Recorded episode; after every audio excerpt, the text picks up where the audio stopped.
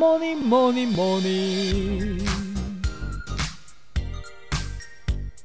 Good morning，大家早安呢、我是营养师杯盖，欢迎收听早安营养。在进入节目之前，要跟大家打个小广告一下。本集节目由 BHKS 无暇肌力赞助播出。BHKS 无暇肌力是台湾保健食品品牌，每项产品皆通过安全检验合格，有一系列从儿童。孕妇到全家大小的保健食品，并有专业药师以及许多医师做推荐。保健食品并非药品，不具依赖性，补充上可以很放心。有兴趣的朋友可以参考资讯栏下方的链接哦。那简单介绍完之后，就进入今天的主题吧。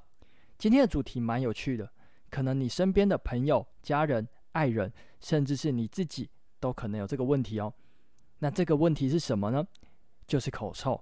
今天就来聊一下为什么会口臭，以及我们该如何预防还有改善。那先来介绍一下为什么会有口臭吧。口臭的原因分成两大类，第一大类是病理性，也就是疾病所引起的。这类型口臭通常都会维持很长一段时间。病理性口臭可以分成两种，第一种就是口腔疾病引起的。有百分之九十的病理性口臭都是由口腔疾病所引起，最常见的就是牙周病，所以长时间有口臭，先去看牙医检查一下是不是口腔出了什么问题。再来第二种病理性口臭，可能是因为身体某些器官出了问题所造成，像是肝肾疾病或是胃部出了问题，像是有时候胃食道逆流也可能会造成不好闻的气味，这时候呢就要到大医院做检查。所以，当长时间有口臭，最好还是到牙医或是医院做个检查，判断是不是疾病所引起的。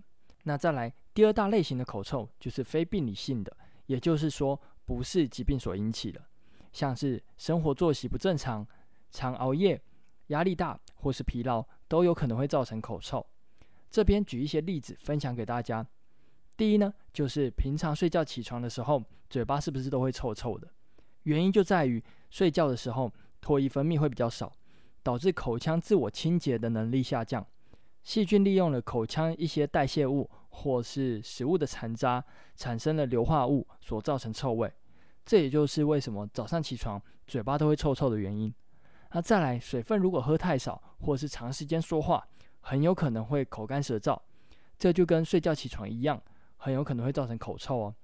那再来。非病理性的口臭还有两个常见的情况，第一个就是吃了一些特殊食材，像是葱蒜这类型味道比较重的食材；再来就是有喝酒或者抽烟的习惯，还有服用一些药物，都有可能会造成口臭的发生。所以当有口臭的时候，就要检视一下自己是病理性还是非病理性。病理性当然就是要看医生，非病理性你就要检视一下自己的生活作息还有饮食来做调整。那这边呢，也分享一些预防以及改善的方法。第一个就是口腔的卫生非常重要，饭后一定要确实刷牙，然后一定要用牙线，才能把牙缝中的牙垢去除，避免细菌的滋生。